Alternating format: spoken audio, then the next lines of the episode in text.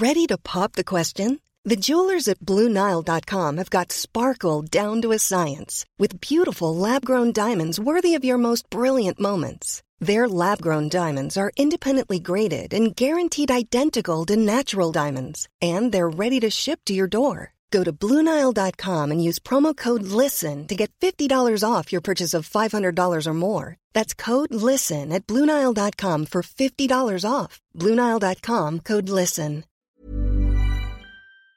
¿Entras tú o entro yo, Pichak? Mira, No, entra tú, yo aquí soy la pinche visita. Ahorita es China libre. O entramos juntos. Hola amigos, bienvenidos. Esto es Sin Comentarios, el programa con los temas que a todo el mundo le interesan y las opiniones que nadie pidió.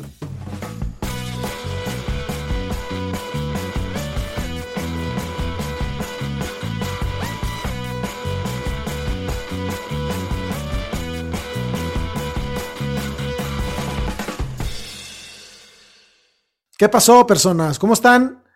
Bienvenidos a esta cosa que se llama Sin Comentarios. Hoy, en ausencia de Fernanda Dudet de- y en ausencia de Angelini, ¿qué, están haciendo? ¿Qué están haciendo, Picharillano, estas dos personas?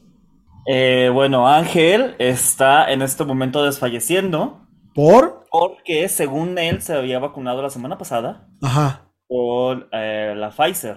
ajá. Pero en realidad lo que pasó es que solamente eh, mojó en poquita agua unos paracetamoles, se los inyectó y pues ya cree, o sea, solamente es puro efecto placebo que cree que le está pegando la vacuna. Cuando pues, no. Oye, una semana con efectos secundarios de la Pfizer, eso se llama, eso se llama cruda, carnal, ¿no? No te inyectaron Pfizer, te inyectaron Crico, güey. O sea, no mames, no Te- dura tanto. Te, te pusieron una intravenosa de For Loco, Angelini, este. Y Fernanda Dudet, que por supuesto está eh, en su huerto eh, cosechando jitomates asesinos. Claro que sí. ¿Te acuerdas de esa serie Picherillana, Los jitomates Uf. asesinos? Oye, gran serie. Era Gran gran- premisa, Era una, era una gran premisa porque, pues, ¿quién se iba a imaginar que ese bonito vegetal eh, se iba a convertir en una amenaza violenta? Mm, sí, definitivamente. ¿No? Pero mira, Nadie se imaginaría que los vegetales eh, se pudieran convertir en algo violento. no me imaginaría que los jitomates específicamente, si yo tuviera que poner mi dedo de qué planta nos puede matar a todos, sería el, el brócoli, definitivamente. El brócoli. Sí, güey, el brócoli, el brócoli algo, algo tiene, güey. Algo tiene brócoli, cabrón. Yo lo veo, es como, mm, no, tú, tú tienes algo raro. Tú tienes algo raro. Ay, a mí, a mí el vegetal que más sospechoso se me hace es este, sin duda, la espinaca. ¿No te hace Claro. muy sospechoso que la cocinas y se hace así súper chiquita, güey? Se me hace, déjate de sospechoso, se me hace un desperdicio de dinero, cabrón, no mames. Como cuando te compras un bistec que es de este pelo, lo cocinas y se te queda así, no, pues qué chingadera me Uno, trago, uno güey. compra espinaca y dice, me voy a llenar bien, cabrón, con esta pinche planta. Y no, Yo por eso la espinaca me la como como la vida, cruda. cruda. que también sabe bien la espinaca. ¿Sabes qué no sabe bien? La arúgula. No ni siquiera sé qué chingados es eso. La arúgula es una planta amargosa que a los hipsters les dio por ponérsela a la pizza. Este, y que sabe a, a que estás masticando pasto, güey. ¿Te acuerdas cuando de chiquito comías pasto? No, mi mamá sí tomó ácido fólico. ¿Urúgula? Así que soy la única persona en esta conversación que comió pasto de chiquito. Sí, güey, eres la única conversación. Arúgula. Güey, ni siquiera sé qué chingados. Ah, ya lo vi. Ya. Bueno, el pasto, el zacate, Ajá. este, el césped. El zacate, vaya. Ah, qué güey. Sabe muy parecido a la arúgula. Pero bueno, No, pero ¿sabes también que sabe horrible, Lalo Flores? eh, ¿qué? La crisis climática, güey. La crisis climática está de la chingada. Qué gran transición, eh. Aquí tenemos transiciones y pendejadas, claro que sí. Eres el maestro de la transición. A ver, personas. Habían estado por acá Oye, en, hermana. en Sin Comentarios las personas de Vierneses por el futuro, ¿no?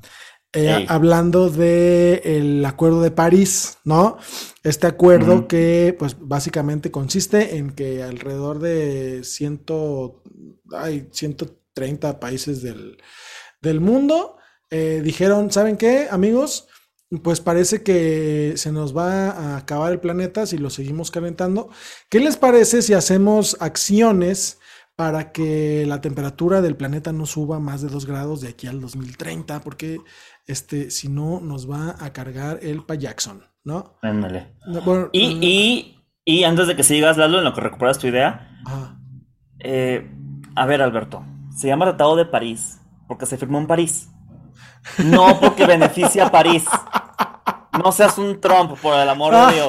Gracias.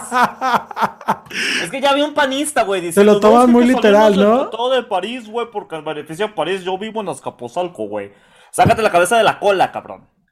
Ya, fíjate. Este, aquí, aquí está. Su objetivo es limitar el calentamiento mundial a muy por debajo de 2 preferiblemente a 1.5 grados centígrados en comparación con los niveles preindustriales, ¿no? Este, Híjole. Exacto. El, tema es que este pedo depende de la industria, definitivamente. Y por ahí entra de manera eh, coyuntural el tema de que, por ejemplo, Shell está vendiendo o estuvo vendiendo refinerías porque hubo una sentencia que los obligó a ya, ya, tomarse en serio el, tratado de, el acuerdo de París y este, ajustar sus emisiones de, CO2 y, ya están pasando cosas, ¿no? Ya están pasando cosas. Y me parece buena idea también que Shell esté vendiendo refinerías que ya no sirven. ¿Te imaginas qué mamada que un país en el mundo compra una refinería que ya no sirve, güey? Sería y terrible. con bombo y platillo, cabrón. Sería, terrible, sería, terrible. una mamada. Qué bueno que jamás, nunca la existió. Cinco minutos y ya estoy encabronado al lado de los Ya, tema, por favor. Entonces, pues parece que eh, hasta, la, hasta la propia ONU ya está diciendo que los objetivos del Acuerdo de, de París son pues poco realistas y que pues estamos básicamente ensartados, ¿no? Que, seguramente es una cosa que hablamos ya con los viernes es por el futuro. Correcto. Es correcto. El tema acá importante es el, marco legal en el que se firman los tratados de París o el, acuerdo de París, ¿no? Así es. Este, el tema es que este, este ente que se llama la ONU, es, una cosa que se creó ahí eh, después de la Segunda Guerra Mundial como para, para evitar que, los países se pasaran de lanza, como lo hizo Alemania en, su momento. Y ahí, ahí, ahí agarran, sí, la ONU se, se, constituye como para poner las reglas del juego sobre cómo van a convivir los países este, de una manera que sea sensata, ¿no? Ok.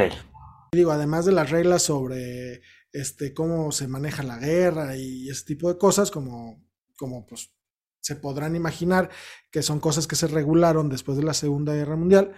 Una cosa muy importante que nos trajo la ONU fue la cuestión de los derechos humanos. No es que no hubiera derechos humanos antes de, que, se constituyera la ONU. Híjole. La, la, ONU no inventó los derechos humanos.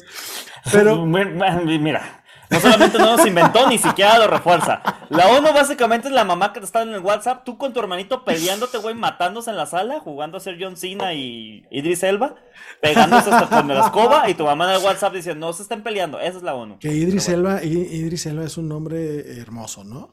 Pero, Idris Elba puede pasar, puede entrar por esta puerta. Darse los pantalones. Y lo siguiente, lo pueden escuchar si se suscriben a Patreon. Pero pues sigue la Entonces, eh, la, cosa que es esta, eh, los países hacen eh, pues la, ONU y a partir de ahí se establece, ok muchachos, estos son los mínimos de dignidad humana que vamos a procurarle a, las personas. A la raza. Exactamente. Y a partir de ahí empiezan a salir un montón de, regulaciones, ¿no? este, tratados sobre explotación laboral, tratados sobre derechos de las niñas y los niños, este, tratado sobre, este, ah, bueno, no, es tanto un tratado, sino reglas, reglas generales para el, dictado de sentencias. Este, y, se va haciendo como este cuerpo de, leyes que, que de pronto pareciera que no sirven de nada, pero que Puede que sí. El problema. ok. Es que ahí te va. El problema con, la ONU este, es que. Y, con. ah, bueno. Y después de la ONU, pues ya vienen los. Las. las organizaciones regionales como la Comisión Interamericana de Derechos Humanos, este, y la pregunta es, ¿cómo carajos le hace la ONU para hacer valer este, este tipo de acuerdos? Oye, Lalo. ¿Cómo le hace la ONU para hacer valer los acuerdos? Oye, qué gran, este, qué, qué gran pregunta, Arellano. Hay, hay tribunales, hay tribunales Ajá. internacionales. El tema es que eh, los tribunales internacionales se, se mantienen, o, eh, eh, sí, tal cual, se mantienen a través de aportaciones voluntarias que hacen los países. Entonces, tú entenderás que países que no están tan interesados en que se cumplan los este, derechos humanos, pues no dan así como Pues, que tú digas, no dan mucho- ni- como que no, como que no dan, como que mucho dinero. Entonces, la, la cosa es acá que acceder al- al- a los sistemas de derechos eh, internacionales como tribunales es difícil. Es difícil porque, pues primero, porque eh, es el, la- la- el andamiaje, por así decirlo, para llegar, requiere que tú en tu país ya hayas agotado todos los recursos y tengas como última instancia tener que recurrir a la, a la corte, a la corte interamericana.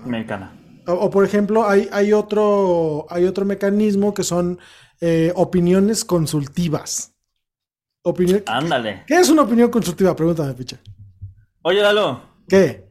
Este, pero ¿qué es una opinión consultiva? Qué gran pregunta, Picharellano. Andas gracias. afinadísimo. No, mira. afinadísimo. Cabrón, y eso que no me escuchaste cantar ahorita. Precisamente la- las opiniones consultivas, como su nombre lo dicen, es cuando los países se dan la, la oportunidad de decir, oye, esto que quiero hacer es violatorio de derechos humanos. Y le Mm. preguntan, y le preguntan a, la- a las instituciones internacionales.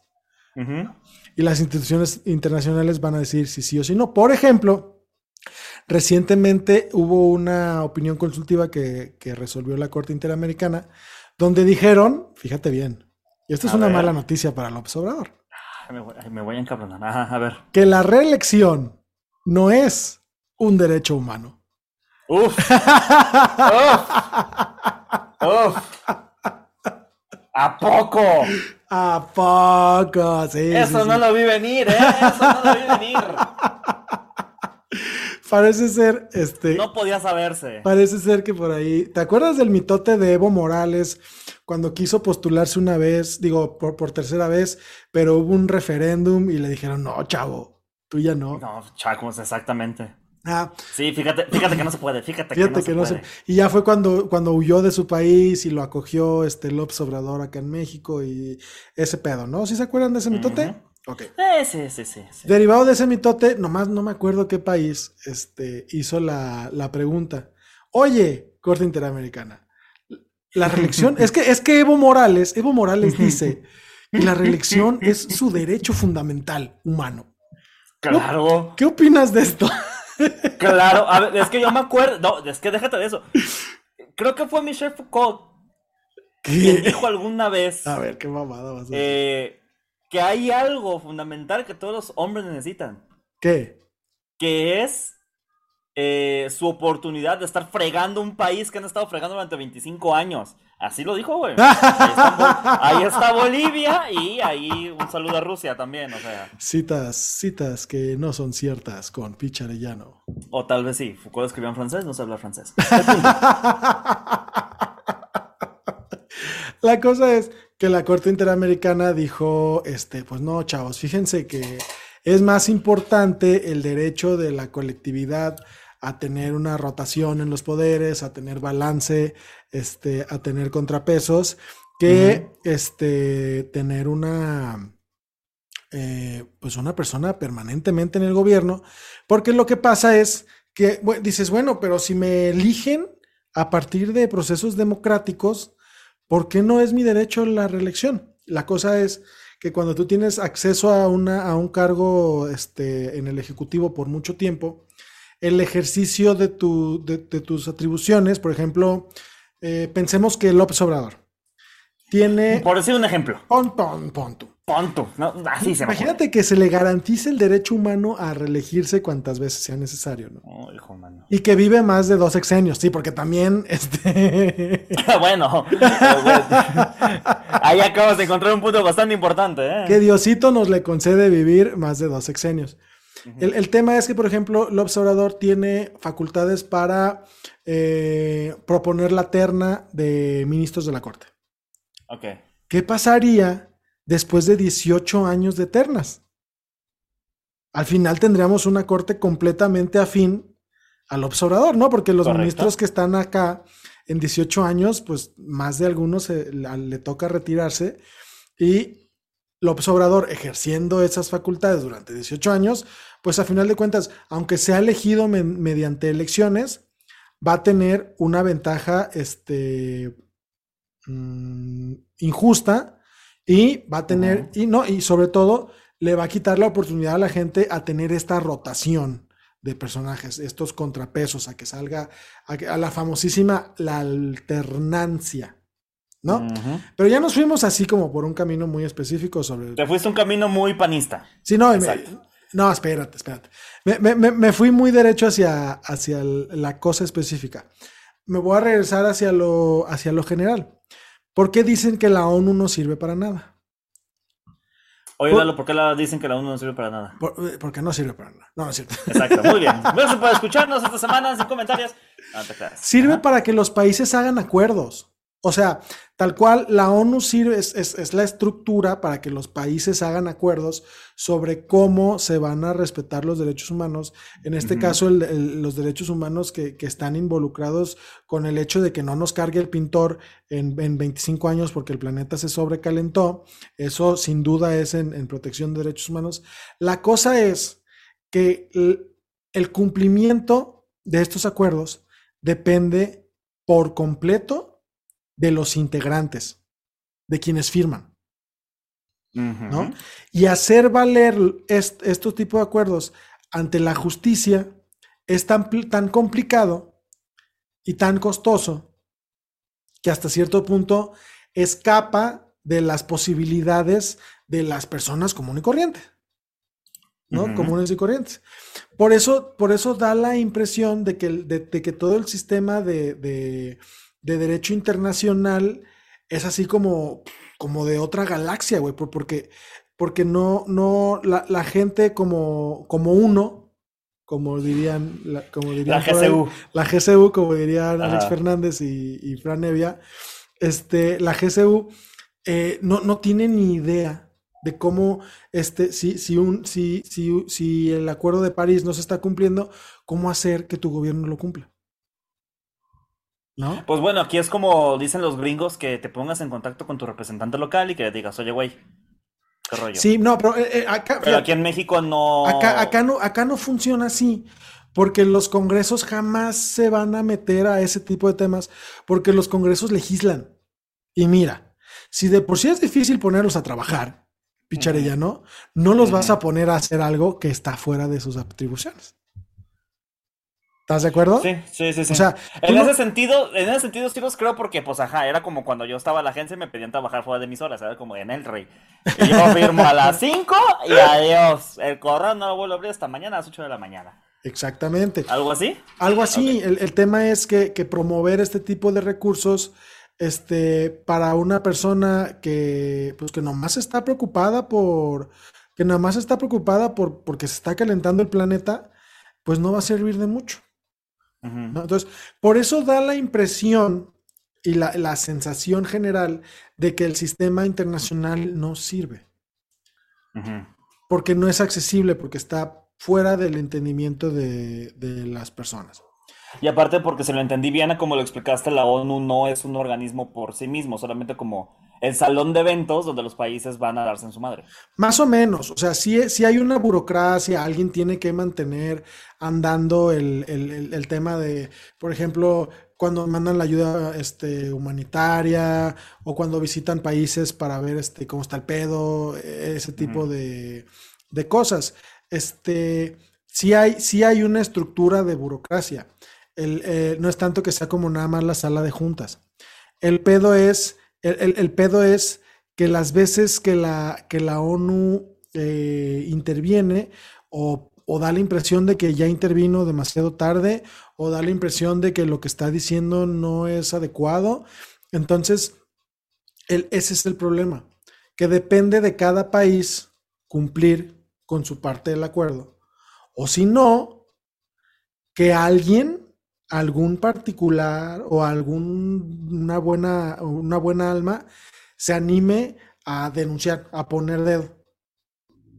Eh, Mm, y, y escalar todo el pedo hasta que llegue a tribunales internacionales para que le digan a México, México, necesitamos que pongan las pilas a cumplir el acuerdo de París. ok.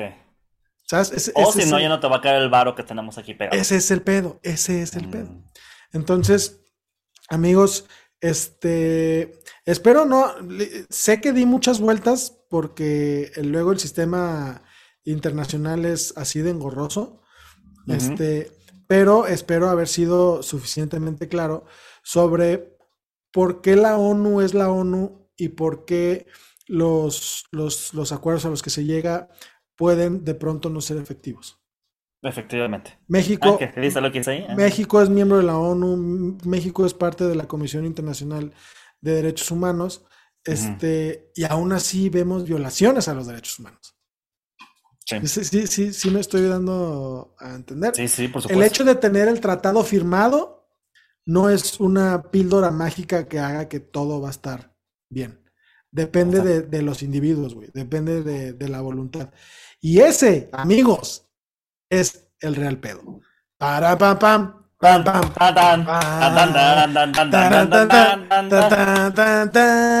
Digo, el, el, el tema de, de, los acuerdos de París este, nos trajo a hablar de tratados internacionales y ese tipo de cosas. Y agradezco mucho su atención. ¿Algo quieras agregar, Picharellano? Eh, no, pues nada, recuerden que eh, si quieren saber específicamente de qué se trató el Acuerdo de París, el 13 de agosto, aquí en Sin Comentarios, aquí mismo, nomás dan poquitos scroll de los capítulos y van a encontrar Medio. se llama ¿Qué fue el acuerdo de París? Es hace uno, dos, tres, hace cuatro capítulos. Medio scroll, es medio scroll. Exactamente. Para Medio que- scroll nada más. Para que escuchen qué fue lo que nos dijeron los viernes es por el futuro sobre cómo ellos lo ven desde la perspectiva de la juventud preocupada porque se está calentando la humanidad. Este, Y eh, espero haber sido suficientemente claro con las implicaciones técnicas de por qué parece que los países no le están echando ganas. Exactamente. Y ¿Por qué para no seguir compartiendo. ¿Por qué parece que no están echando ganas? Pues porque no les están echando ganas. Claro que sí. Eh, y recordar a las personas que nos están escuchando que los primeros viernes de cada mes eh, tenemos esas colaboraciones con Fridays for Future. Es una triple F porque es F por el planeta. Sí. Este, el primer viernes de cada mes también se va a misa. ¿También? Sí, sí, sí. Sí. Y los domingos. Que fíjate, Lalo, me- me- se me comentó que existe Ajá. el término de adoradores nocturnos, Sí, señor. que son personas que van a misa como a las 11 de la noche, ¿no? Y se quedan a hacerle guardia a, la imagen. Claro, y se me hace un, se- no, se me hace un concepto tremendo. Suena como algo que pelearía Batman. Batman contra los adoradores nocturnos, ¿no? Uf, Hay, hay un cómic que es este, La corte de los búhos de Batman que suena así. Sí, sí, Suena sí, que sí, los sí. búhos son los adoradores nocturnos. Yo, y oye, yo alguna vez en mi adolescencia, cuando este, creí que estar en el coro de la iglesia me iba a servir para ligar, este, y resulta que tienes que saber cantar para estar en el coro, pero bueno, eso ya es otra cosa. Eh, Me invitaron a la adoración nocturna y yo dije, esa es mi raya, chavos. No, gracias, yo en las noches juego PlayStation. Yo de hecho juego PlayStation y le cambio al Golden Choice a ver qué hay. Muchas gracias. Yo vengo, canto, desafinado, este, lo que ustedes quieran, pero a las 8, mi Pepsi Man, Y este, y mis dedos llenos de chetos, Claro Así. Pues muchísimas gracias por estar acá, personas. Muchísimas gracias, Pichariano. Muchísimas Muchísimas gracias, gracias a, a la producción que está de- del otro lado de la pantalla, en la persona de, de- en la persona que no es Angelini, pero que está aquí, este, Exactamente. y se va a aventar la, la edición. Muchas Si gracias. ustedes persona. quieren saber quiénes están en la edición en este momento, recuerden suscribirse a Patreon. Eh, Ah, sí, meses, sí, sí. ahí En el, en el Patreon hay cameo. En el Patreon hay cameo del- de la persona encargada de la producción en este, en este episodio. Y pues nada, gracias por escucharnos. Eh, vayan a Patreon, denos su dinero, recomiéndenos con sus amigos y recuerden que estamos en Spotify, en el Apple Podcast, en el SoundCloud, este, donde sea que usted se le dé su pinche gana, siempre y cuando pues ahí como, no, como dice Angelini, no vaya usted a ir a la red social rusa a querer escucharnos, porque no nos va a encontrar. ¿O sí? Solamente una forma de averiguarlo. Adiós amigos. Bye.